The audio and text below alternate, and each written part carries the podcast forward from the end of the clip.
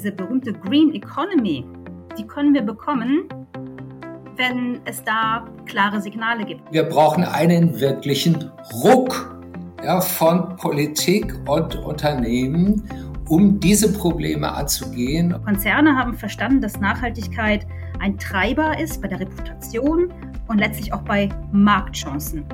Und dennoch dürfen wir nicht vergessen, es zählt halt immer noch die Bottomline. Es zählt das Quartalsergebnis.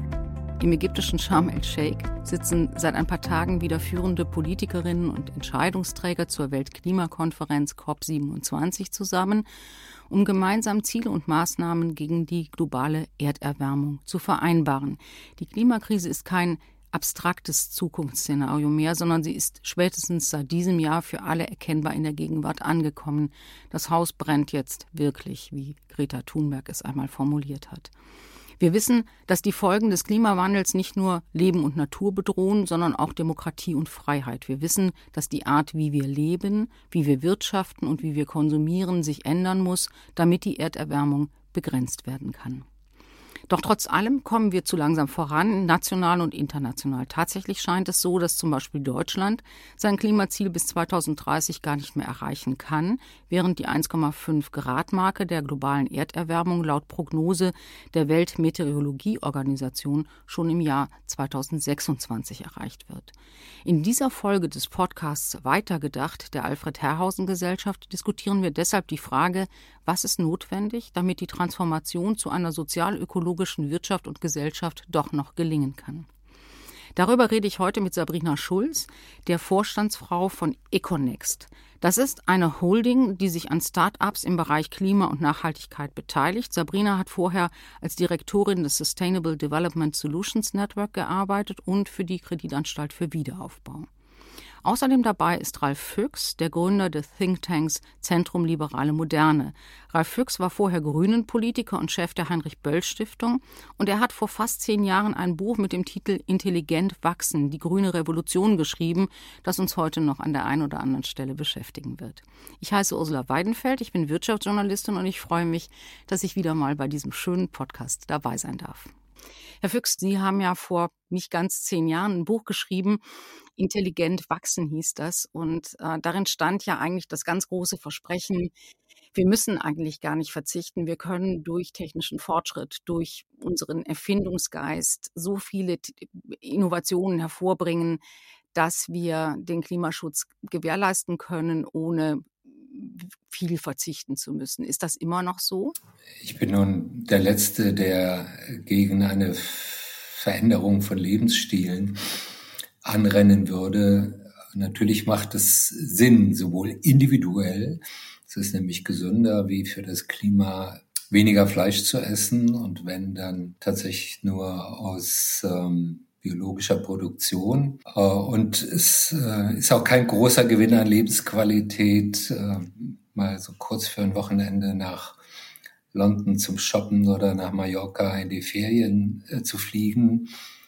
Darauf kann und sollte man verzichten, ohne große Einbußen an Lebensqualität. Aber, das große Aber kommt jetzt, wir können uns aus dem Klimawandel nicht herausschrumpfen und nicht heraus verzichten. Und vor allem aus zwei Gründen. Erstens brauchen wir eine Reduktion von Treibhausgasen in der Größenordnung von 90 Prozent und mehr, um tatsächlich klimaneutral zu werden. Und das ist schlechterdings durch Verzicht nicht zu leisten. Durch veränderte, nachhaltige, umweltbewusstere Lebensstile kommen wir vielleicht auf 20 Prozent maximal der notwendigen Reduktion.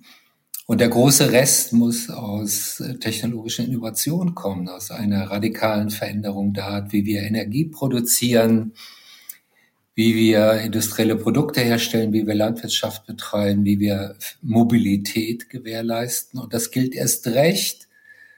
Das ist der zweite große Grund angesichts einer wachsenden Weltbevölkerung Richtung 10 Milliarden, dem Aufstieg von Milliarden Menschen aus bitterer Armut, zumindest in bescheidenen Wohlstand und eine bessere Zukunft für ihre Kinder. Das sind massive materielle Wachstumsprozesse. Wir müssen davon ausgehen, dass die Weltwirtschaft sich in den nächsten 25, 30 Jahren verdoppeln wird. Das wäre eine jährliche Wachstumsrate von drei Prozent. Und das heißt, die entscheidende Herausforderung ist, wirtschaftliche Wertschöpfung, Wohlstandsproduktion zu entkoppeln von Naturverbrauch. Und das ist der Kern einer grünen industriellen Revolution. Also Sie würden sagen, die These Ihres Buches stimmt immer noch, aber das reicht nicht mehr aus. Wir müssen jedenfalls der Bildungsbürger oder der Wohlstandsbürger des Westens, der übers Wochenende nach Mallorca fährt und im Sommer ein Steak auf dem Grill liegen hat, der soll auch und muss auch seinen Lebensstil anpassen und verändern, damit die Klimaziele zu erreichen sind. Ja, der kategorische Imperativ gilt eben auch für die ökologische Frage, sich so zu verhalten. Der heißt, handelt vernünftig. Genau, sich so zu verhalten und so zu handeln, dass das eigene Beispiel die Maxime für die ganze Menschheit sein könnte. Und gleichzeitig können wir ja nicht herausspringen und wollen es auch nicht, wenn wir ehrlich sind, aus den Errungenschaften der industriellen Moderne. Also Fliegen zum Beispiel, nicht fliegen ist aus meiner Sicht keine Alternative in einer globalisierten Welt. Das fängt mit den Familien an, die zunehmend international sind. Migration verstärkt das noch. Bildung, Wissenschaft, Forschung, Ökonomie setzt alles internationalen Austausch voraus. Und natürlich ist auch das Kennenlernen anderer Weltgegenden ein völlig legitimes und ich würde sagen positives Bedürfnis. Also müssen wir das Fliegen klimaneutral machen. Und das gilt auch für andere Sphären unseres Lebens. Frau Schulz, jetzt sind wir schon im, sozusagen in der zweiten Antwort bei Immanuel Kant ge gelandet. Das ist normalerweise erst nach einer halben Stunde der Fall. Sie sind ja sehr praktisch orientiert. Welche Rolle spielen denn Unternehmen oder die Wirtschaft in der ökologischen Transformation wir reden ja nicht immer nur über privaten Verbrauch und privates Verhalten, sondern wir müssen ja ganz zentral auch darüber reden, wie in Zukunft produziert wird, wo, wie die Innovationen in die Welt kommen und wie eben nach Möglichkeit, das darauf hat Ralf Füchs hingewiesen, der Wohlstand jedenfalls halbwegs gehalten werden kann. Mhm. Ja, wir befinden uns in einer Transformation im Reallabor der liberalen Demokratie. Aber wenn wir sagen Reallabor, dann muss ja auch irgendjemand äh, die ganzen Innovationen umsetzen, die dann den politischen Vorgaben entsprechen, die uns dann auf einen Paris-Pfad bringen. Und in der Tat, Econext äh, investiert in Technologieunternehmen, die genau diese Lösungen produzieren sollen. Das Gute ist, nicht nur bei den Startups, sondern auch in großen Konzernen ist mittlerweile dieses Schlagwort Social License to Operate angekommen. Also Unternehmen können nicht einfach mehr so ihren Profit maximieren. Sie müssen sich da auch ihre soziale Lizenz erarbeiten. Also früher war das ja so, Nachhaltigkeit war immer in den Corporate Social Responsibility Abteilungen, manchmal auch in der Kommunikationsabteilung angesiedelt. Mittlerweile ist es so, die Verantwortung ist mehr und mehr beim Vorstand und es gibt sogar eine, einen Chief Sustainability Officer. Und das ist äh, eine ganz positive Entwicklung. Also Konzerne haben verstanden, dass Nachhaltigkeit ein Treiber ist bei der Reputation und letztlich auch bei Marktchancen. Und dennoch dürfen wir nicht vergessen, es zählt halt immer noch die Bottomline. Es zählt das Quartalsergebnis. Und da ist das Problem. In den meisten Konzernen gibt es hier kein Alignment.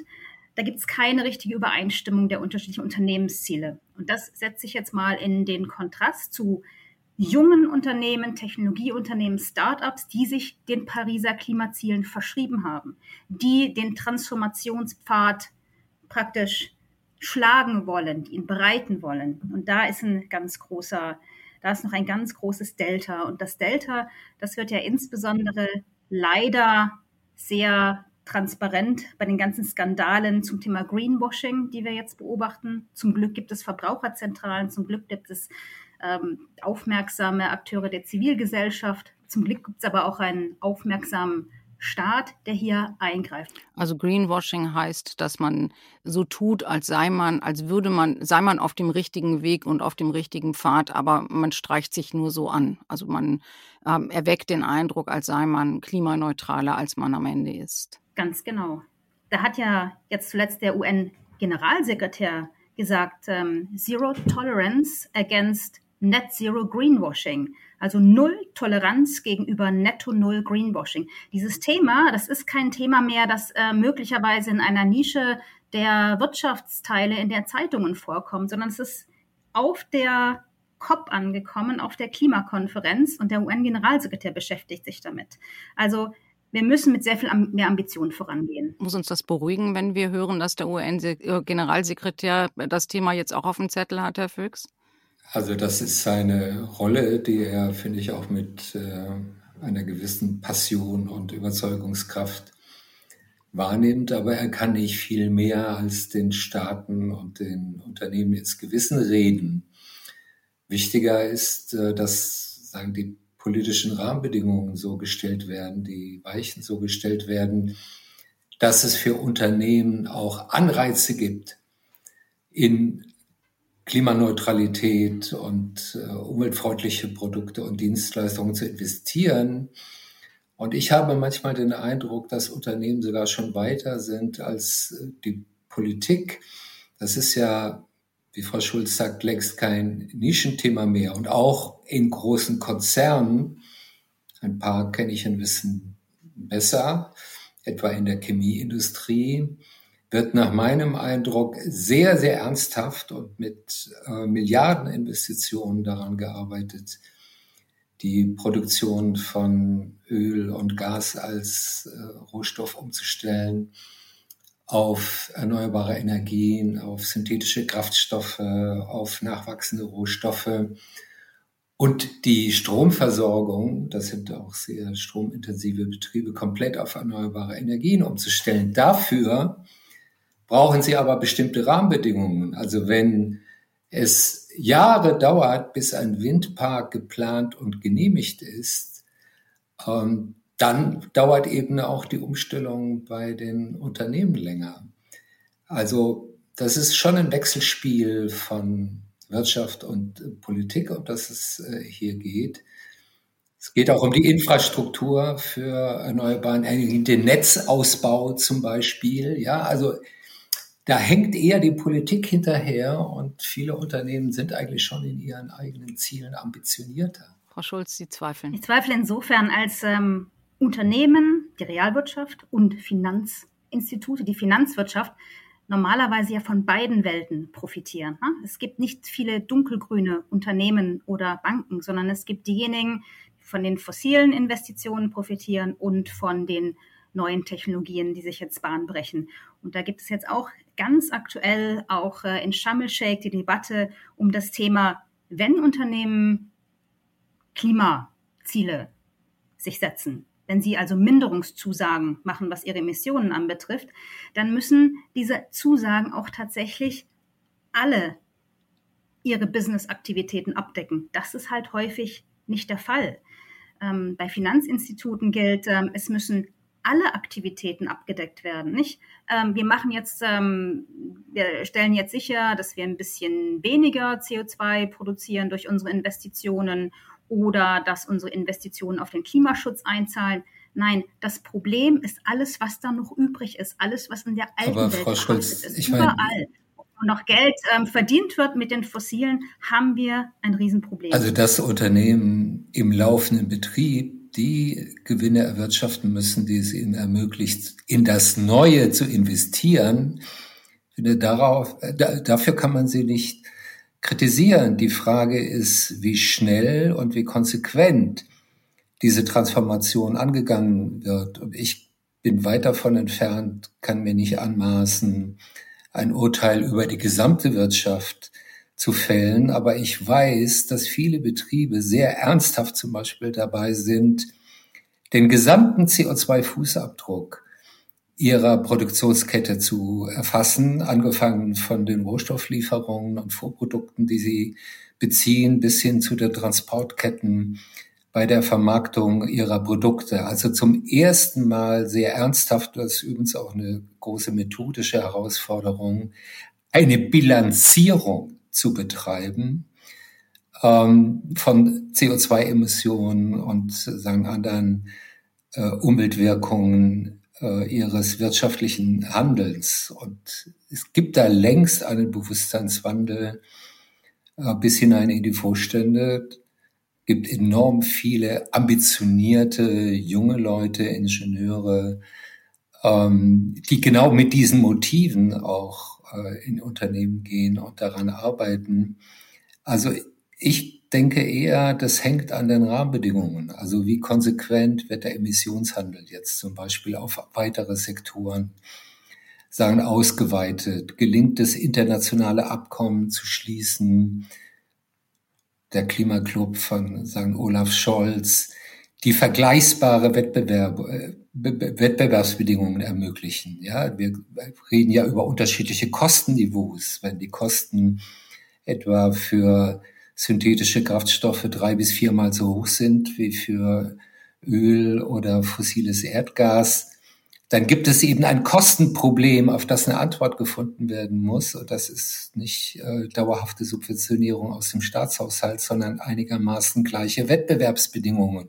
Das ist wiederum eine politische Aufgabe, dafür zu sorgen, dass es solche Allianzen gibt. Sie geben ja den Unternehmen sehr viel Kredit, Herr Füchs. Auf der anderen Seite sehen wir doch, dass ähm, die Europäische Union mit dem äh, Green Deal, dass ähm, Herr Habeck mit der sozial-ökologischen Marktwirtschaft, mit der Frage, äh, Sie haben Olaf Scholz, den Bundeskanzler, schon erwähnt, mit dem Klimaclub und diesem Vorschlag, dass eben so eine Koalition der Willigen sich gegenseitig Handels, ähm, Freihandel einräumt. Was reicht denn da nicht? Oder Frau Schulz, vielleicht fangen wir mit Ihnen an. Sie sind kritischer, ähm, was, was, was die Leistung der Unternehmen angeht. Wo müsste denn die Politik, der Staat den Unternehmen noch weitere Rahmenbedingungen setzen, damit der Pfad steiler wird? Äh, da gibt es mehrere Antworten. Ich glaube, wir haben da auch ganz unterschiedliche Diskussionsstränge zu Ende zu führen. Das eine ist, äh, Unternehmen haben sich im Normalfall der Bottom Line, also dem Konzernergebnis,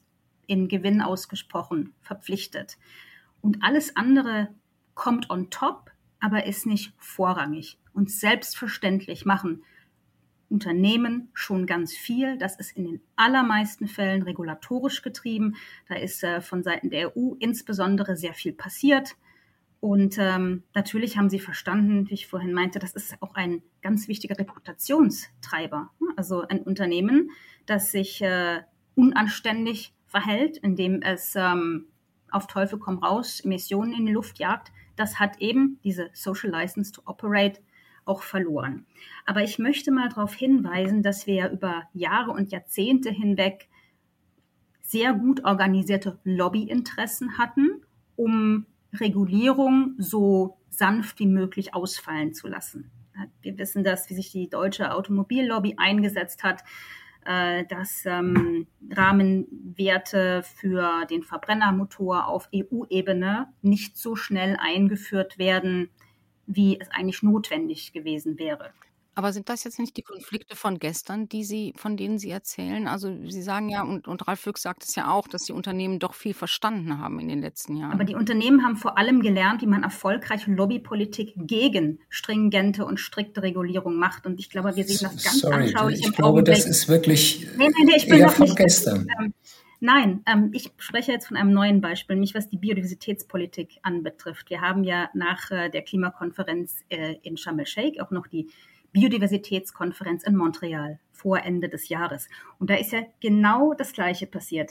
Da haben sich zwölf große europäische und ähm, US-amerikanische Unternehmensverbände zusammengetan, um gegen striktere Regulierung sich zu wehren. Und von wem geht das aus? Das sind halt leider die gleichen Akteure, die sich auch all die Jahre lang äh, gegen striktere Klimaregulierungen gewehrt haben. Es ist die Öl- und Gasindustrie, beim Thema Biodiversität, das wird nicht überraschen, überraschen ist die Forstwirtschaft und Papierwirtschaft, Landwirtschaft, ähm, Fischerei. Also man kennt die Mechanismen, wie man gegen striktere Regulierung vorgeht und die werden natürlich auch ähm, genutzt. Und das ist sehr, sehr schade, denn worum es ja geht bei dem Thema Biodiversität ist genau das gleiche wie beim Thema Klima. Wir brauchen mehr Investitionen in die Biodiversität, also Biodiversity Positive Investitionen. Wir müssen dafür sorgen, dass wir weniger Schäden anrichten durch Unternehmenspraktiken. Und, und das ist die Grundlage der ganzen Debatte, es ist notwendig, dass diese Biodiversitätsrisiken oder die möglichen Schäden, die entstehen können, dass die transparent gemacht werden, wie das jetzt auch in, beim Klima der Fall ist. Was würden Sie sich dann politisch, regulatorisch noch wünschen, wenn Sie sagen, die Unternehmen haben doch nicht so viel gelernt, wie Ralf Füchs sagt, und die versuchen nach wie vor gegen Klimaziele, gegen Biodiversitätsziele zu lobbyieren? Was muss die Politik regulatorisch tun, auf deutscher, auf europäischer, aber eben auch auf weltweiter Ebene, damit das dann nicht mehr passiert.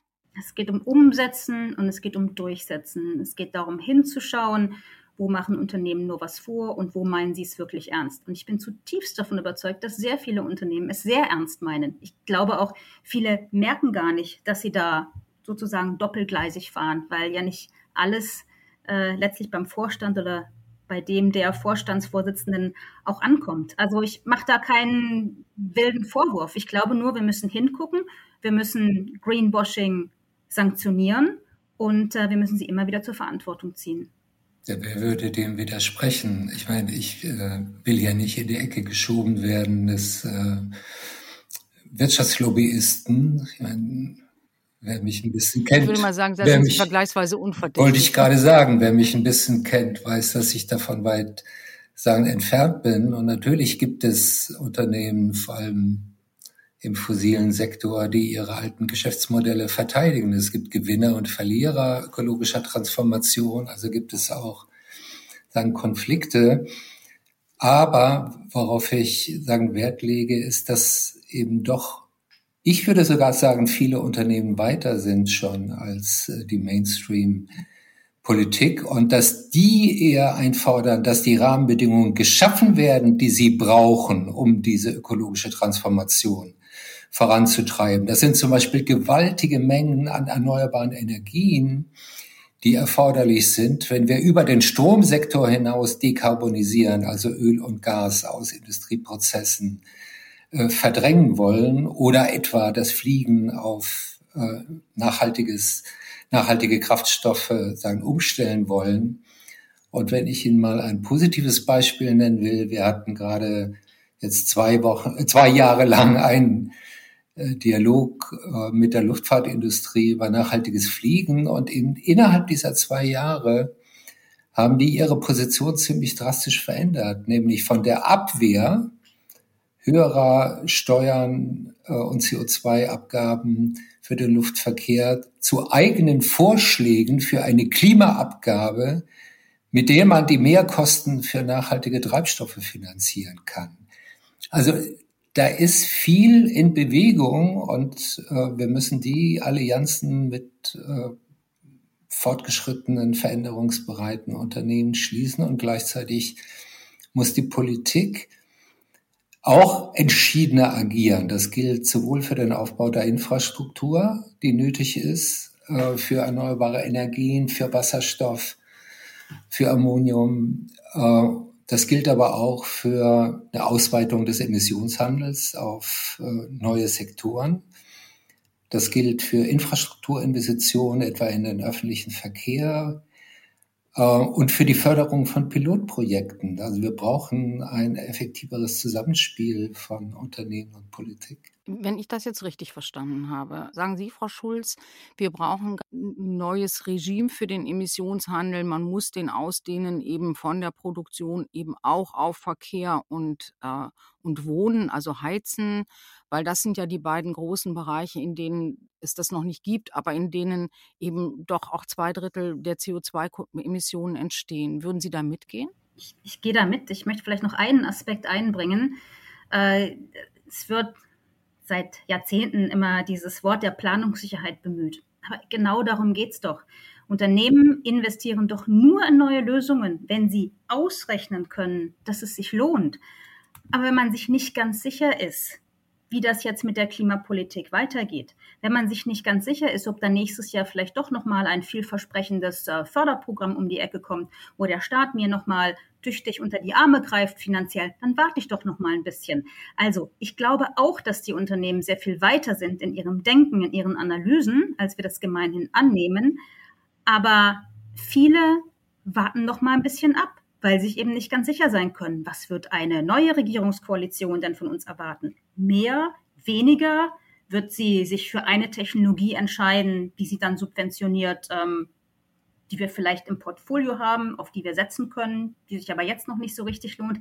Das ist das allergrößte Problem. Also diese berühmte Green Economy, die können wir bekommen, wenn es da klare Signale gibt. Und an denen mangelt es. Aber können, ich meine, Frau Schulz, können wir denn sicher sein, dass wir die wirklich bekommen können? Also wenn ich auf die Investitionsquoten der Unternehmen in Deutschland gucke, sehe ich im Moment, dass die total zurückgehen und dass eben Unternehmen im Augenblick natürlich wegen, der, wegen des Ukraine-Krieges ähm, vor allem da investieren, wo fossile Energie billiger ist und ohnehin Unternehmen eben nicht mehr in den Ländern sehr stark investieren, in denen sie vermuten können, dass die Klimastandards am Ende eben nicht nur hoch sind, sondern auch durchgesetzt werden. Also ich hoffe von Herzen, dass diese Ausnahmesituation bald vorüber sein wird und dass wir dann wieder zurückgehen zu Business as usual. Und leider bedeutet Business as usual in Deutschland, dass die Investitionsquote auch nicht so besonders berauschend ist.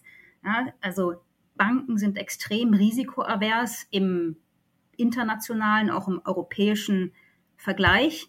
Und leider ist es oft so, die neuen Technologien, die wir brauchen für die Energiewende, na, Speichersysteme beispielsweise, die haben wir alle, aber viele Banken sagen dann, das können wir euch doch nicht finanzieren. Das ist doch keine erprobte Technologie, das ist doch keine uh, proven Technology. Was machen Sie denn anders? Also Sie investieren ja in vergleichsweise kleine Unternehmen, aber ja in Unternehmen, die äh, genau diese Technologie versprechen.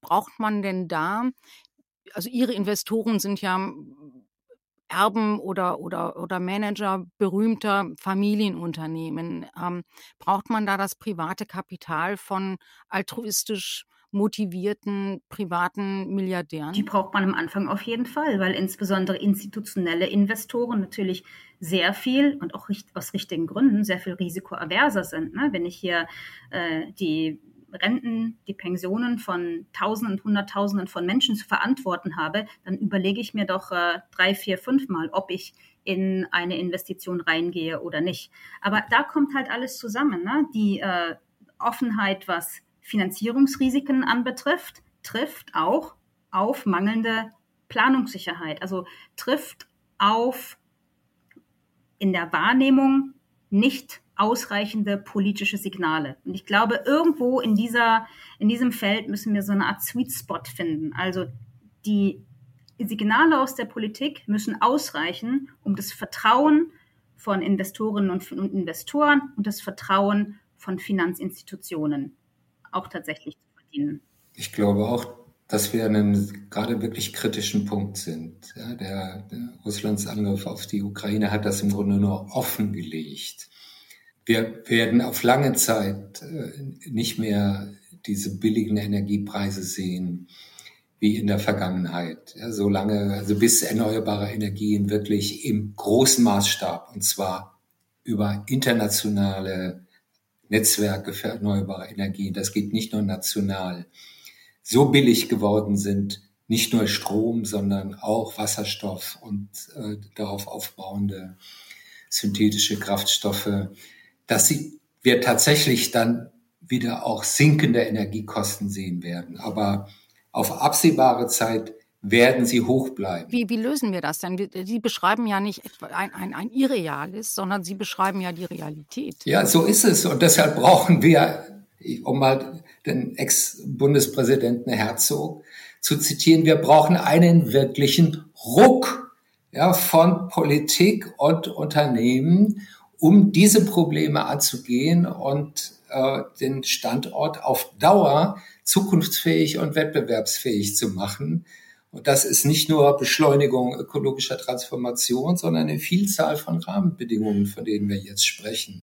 Das alte Geschäftsmodell fährt gegen die Wand. Und das neue Geschäftsmodell, also der Sweet Spot, äh, Frau Schulz, den Sie eben schon genannt haben, das ist ja das Versprechen dieser Regierungskoalition, Deutschland werde, wenn wir jetzt alle an einem, an einem Ruck zusammenarbeiten, dann werde Deutschland am Ende das Vorbild, das ist das Versprechen, das ist die Vision, ähm, mit, mit der wir jetzt losmarschieren sollen. Ralf Füchs hat die Realität beschrieben, die sieht ganz, ganz anders aus und im Moment sieht es ja gar nicht so aus, als würde würden viele an diese Vision glauben und in diese Vision investieren. Ja, das ist leider so. Ich sehe natürlich ähm, ganz viele positive Signale aus meinem unmittelbaren Umfeld. Die sind aber nicht auf dieses Jahr bezogen, sondern auf eine lang, längerfristige Zukunft. Wir haben die Technologien, das Geld ist da, das ist überhaupt gar kein Problem. Nur wir wissen eben nicht, wie lange diese aktuelle Krise noch dauert. Und das Problem hierbei ist, dass wir im Grunde jetzt inmitten des sogenannten Jahrzehnts der Umsetzung des Pariser Klimaabkommens uns befinden. Und äh, wenn wir noch drei, vier Jahre warten, dann ist es einfach zu spät. Gleichzeitig sehe ich aber auch, dass äh, sich sehr viele Akteure auch aus der Bundesregierung aufmachen und nochmal einen richtigen Investitionsschub in fossile Energieträger auslösen. Und das ist es, was ich wirklich nicht verstehe. Warum kann man sich nicht mit der gleichen Werbe, mit der gleichen Energie, mit dem gleichen Enthusiasmus auf die Erneuerbaren stürzen? Ja, jetzt wollen wir dem Senegal neue Gasinfrastruktur, unterstützt durch deutsche Steuergelder hinbauen. Das ergibt doch überhaupt keinen Sinn. Dann nehmen wir jetzt auch einem Land wie dem Senegal echte Entwicklungschancen in einer Clean Economy, in einer nicht fossilen Wirtschaft.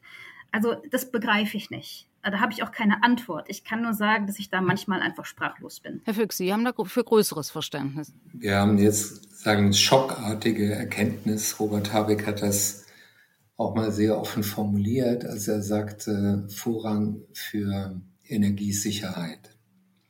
Das ist für Grüne ein ziemlich äh, schmerzhafter Lernprozess, ja, dass wir in das Neue oder dass wir aus dem Alten andersrum nur so schnell aussteigen können, wie wir das Neue auch zur Verfügung stellen können. Und dass die, die Energiesicherheit einer komplexen Industriegesellschaft, an der hängt alles, das ist sozusagen der Blutkreislauf, äh, nicht nur für die Ökonomie, sondern tatsächlich für die gesamte Gesellschaft, sieht man gerade in der Ukraine, wo jetzt äh, die Russen massiv die Energieversorgung angreifen, was dann passiert. So, und das heißt, solange wir nicht die erneuerbaren Energien in dem Tempo und der Größenordnung und zu den bezahlbaren Kosten verfügbar haben, um komplett aus fossilen auszusteigen, müssen wir notgedrungen sie als Brücke noch nutzen. Wir dürfen sie nur nicht, da stimme ich völlig mit Frau Schulze überein, diese, diese Brücke zu lange in die Zukunft verlängern und neue Infrastrukturen und neue Abhängigkeiten äh, schaffen, die sagen Gas und sagen Öl noch auf 20 Jahre hinaus äh, verfestigen. Das ähm, ist ein schwieriger Übergangsprozess. Äh, das hört sich, so, hört sich so furchtbar geduldig an bei Ihnen, Herr Füchs. Wir wissen, dass Deutschland sein Klimaziel für das Jahr 2030 verpassen wird. Und wir wissen aber, dass die 1,5 Grad wahrscheinlich schon Mitte, Ende dieses Jahrzehnts erreicht werden. Wir haben doch gar keine, gar keine Alternative dazu, die Industriegesellschaft im laufenden Betrieb umzubauen. Und zwar ohne, dass es zu massiven ökonomischen und sozialen Verwerfungen kommt und das so schnell wie möglich. Ja, wir bewegen uns in diesem Zieldreieck von Ökologie, Ökonomie und Sozialen, dem entkommen wir nicht. Und was wir für das Weltklima tun können, ist hier ein Beispiel zu setzen, dass eine moderne Industriegesellschaft aus fossilen Energien aussteigen kann, ohne massiven Wohlstandsverlust. Nur dann ist das anschlussfähig für den großen Rest der Welt.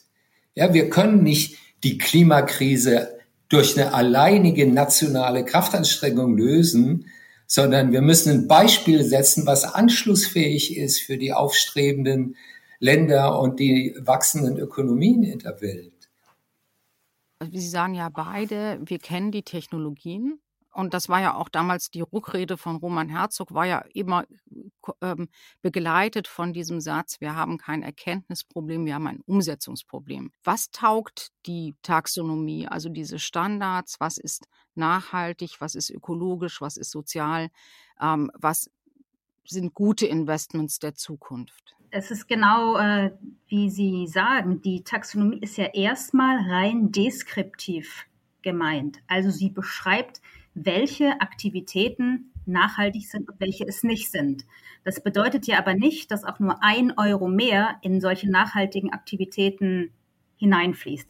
Das ist mal ein Problem. Die Taxonomie ist auch nicht verbindlich. Also man kann beispielsweise einen Fonds irgendwie nennen, zum Beispiel grün, aber wenn er nicht nachhaltig heißt, dann muss er eben auch nicht äh, mit der Taxonomie konform gehen. Äh, Taxonomie ist auch nicht so sauber, wie man denkt, wenn man sich überlegt, dass es Erdgas geschafft hat, als ähm, sozusagen saubere Übergangslösung da reinzurutschen. Das ist halt insbesondere jetzt ein Problem, wo wir ja auch in Deutschland in neue Gasinfrastruktur investieren. Also ich bin sehr enttäuscht, was die Taxonomie anbetrifft. Äh, ich glaube, das hätte man besser machen können. Und ich glaube, wenn man es mal auf den Punkt bringt, also so sehr ich ähm, auch meine Unterstützung der Taxonomie war, am Ende des Tages ist die Taxonomie so ein bisschen was, ähm, ja, also ersetzt halt keine, ersetzt keine Regulierung. Es, letztlich muss, muss alles Geld, was wir haben, in irgendeiner Weise, wie sagt man so schön, Paris-aligned sein. Also es muss konform sein mit einem Dekarbonisierungspfad. Da dürfen wir keine Ausnahmen mehr zulassen, ohne dann auch äh, erhebliche Penalties zu erheben. Also sprich, es kostet einfach von, von den Kreditkosten her sehr viel mehr, sowas zu finanzieren. Und da sind wir noch nicht wirklich. Hm, Herr Füchs, wie sehen Sie das? Also eben, äh, Frau, Frau Schulz sagt ja, wir sind mit der Taxonomie, also diesen europäischen Standards, ähm, zu weich. Wir brauchen da knallharte Gesetzgebung, dass man eben entweder nicht mehr investieren darf in nicht nachhaltige ähm, äh, vorhaben oder dafür einen so hohen Preis bezahlen muss, dass sich diese Investitionen dann einfach nicht mehr lohnen. Also ich halte nichts davon, mit immer engmaschigeren Geboten und Verboten in Investitionen und Konsum einzugreifen, sondern ich bin tatsächlich überzeugt davon, dass die effektivste Methode, diese ökologische Transformation zu beschleunigen, der Preismechanismus ist. Also ein kontinuierlich ansteigender CO2-Preis und im Hinblick auf den Emissionshandel, der ja doch ein ziemlich scharfes Schwert ist, weil er einen absoluten Deckel setzt auf die CO2-Emissionen, der kontinuierlich abgesenkt werden muss. Und dieses System muss auf weitere volkswirtschaftliche Sektoren erweitert werden. Dazu braucht es auch neue Umwelt- und Ressourcensteuern auf den Verbrauch knapper äh, Ressourcen.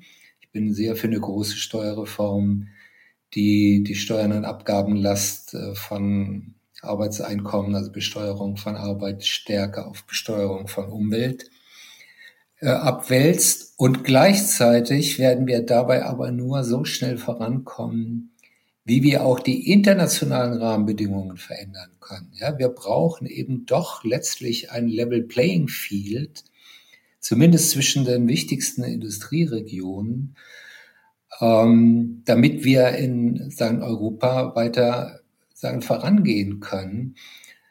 Äh, ohne sozusagen die Kosten für unsere Unternehmen so hoch zu treiben, dass sie dann international nicht mehr wettbewerbsfähig Aber was sind. haben, Also was haben wir denn von einem Klimaclub, den der Bundeskanzler ja vorschlägt, der ja im Grunde nichts anderes ist als ein neues Handelsbündnis? Und man sagt halt eben, ah, ja, aber das wäre ja, das wäre ja schon ein riesiger Schritt, ja, wenn wir etwa mit den USA, mit Japan, anderen großen äh, Wirtschaftsnationen sagen, dieser Welt zu einer Vereinbarung kommen, dass wir überall steigende CO2-Preise einführen aber wenn äh, und nicht mehr Ökodumping. aber doch China und Indien nicht dabei sind und Ich denke, ja, ich denke, dass erstmal die westlichen äh, Industriestaaten, und das jetzt nicht geografisch gemeint, das schließt auch äh, asiatische Demokratien einfach rangehen müssen und darauf setzen, dass sie über diesen Prozess die Technologien der Zukunft